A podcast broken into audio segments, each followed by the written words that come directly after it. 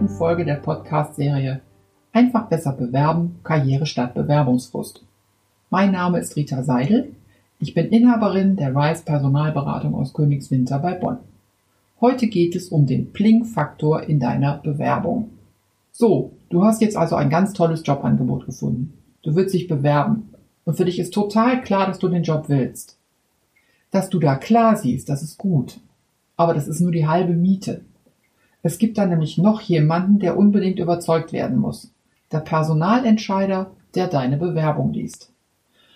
Und diesen Menschen zu überzeugen, das ist die wichtigste Aufgabe deiner Bewerbung überhaupt. Sie schafft das mit dem Pling-Faktor. Heute will ich dir erklären, wie du den Pling-Faktor in deine Bewerbung kriegst. Also zoomen wir doch einfach mal rein in die Personalabteilung. Da ist gerade deine Bewerbung angekommen. In der Personalabteilung liegt zwar schon ein ganzer Stapel an Bewerbungen, aber jetzt ist deine dran. Der Personalentscheider nimmt deine in die Hand und er ist schon richtig neugierig auf dich. Warum bewirbst du dich? Warum soll das Unternehmen ausgerechnet dich einstellen? Der Trick ist, sag es ihnen. Je schlüssiger du das darstellen kannst, umso mehr hast du die Nase vorn. Zuerst einmal ist es ganz leicht für das Unternehmen herauszufinden, was du kannst. Dazu hat es ja deinen Lebenslauf und die Arbeitszeugnisse. Wenn du deine Bewerbung schreibst, bist du mit diesem Teil ziemlich schnell fertig. Das ist kein Hexenwerk. Diese beiden Teile sagen aus, wie gut du die Anforderungen der Stelle stemmen kannst. Beim Eislaufen nennt man das den technischen Eindruck, die A-Note. Es gibt aber auch eine B-Note. Das ist beim Eislaufen der künstlerische Eindruck das ist das Gewinnen auf der emotionalen Seite. Die gibt es auch in der Bewerbung. Ein bisschen weniger pathetisch formuliert, das Unternehmen sucht jemand, der die Aufgabe gern macht. Denn nur dann wird dieser Mensch auch länger im Unternehmen bleiben. Und was du gern machst, das entscheidest du und das sagst du.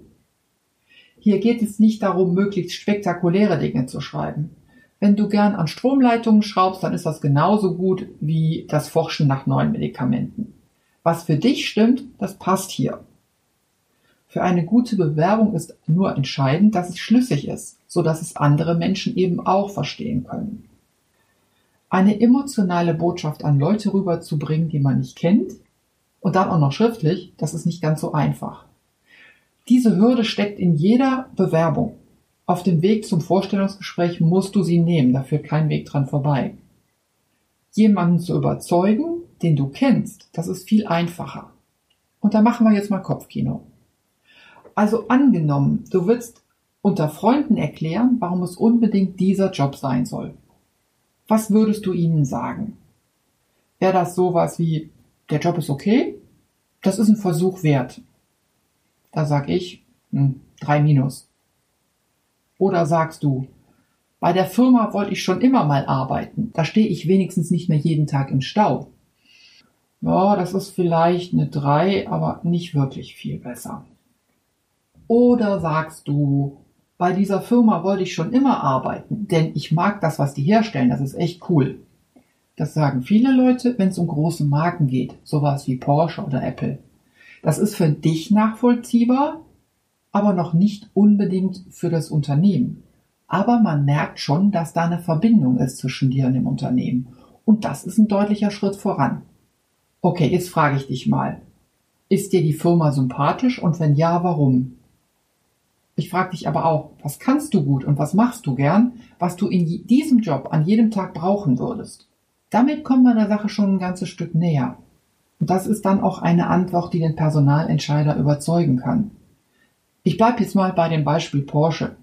Wenn du zum Beispiel von der Marke Porsche schon als Kind begeistert warst und deswegen irgendwann mal dich entschieden hast, bei einem Porsche-Zulieferer zu arbeiten und da bist du heute auch noch. Das würde passen.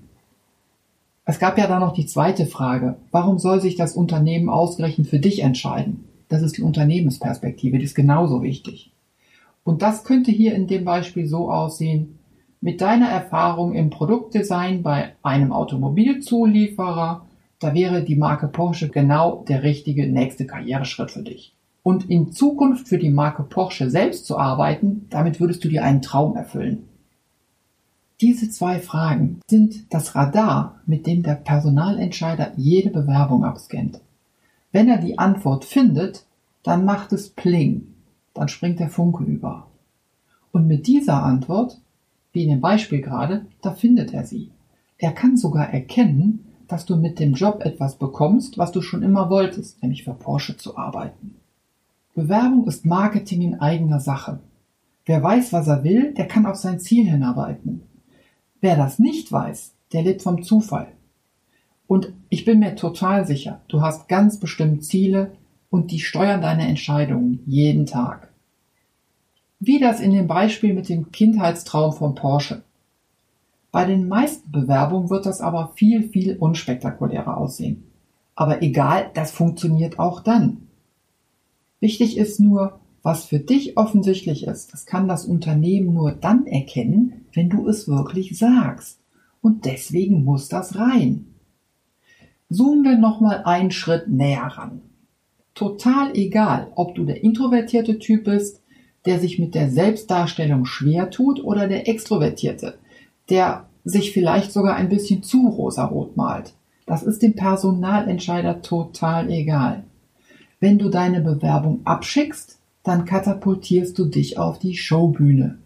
Und in dem Moment, in dem er deine Bewerbung in die Hand nimmt, stehst du im Rampenlicht, ob dir das bewusst ist oder nicht. Okay, da stehst du jetzt also, mitten auf der Bühne und im Scheinwerferlicht.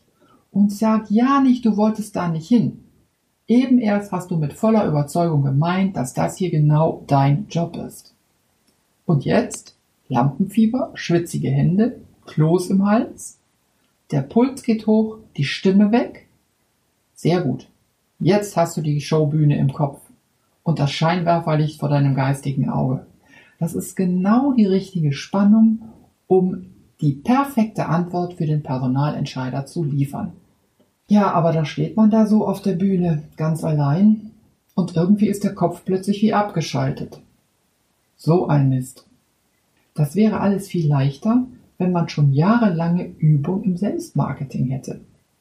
Anleitungen dazu gibt's massenweise in Bewerbungsratgebern.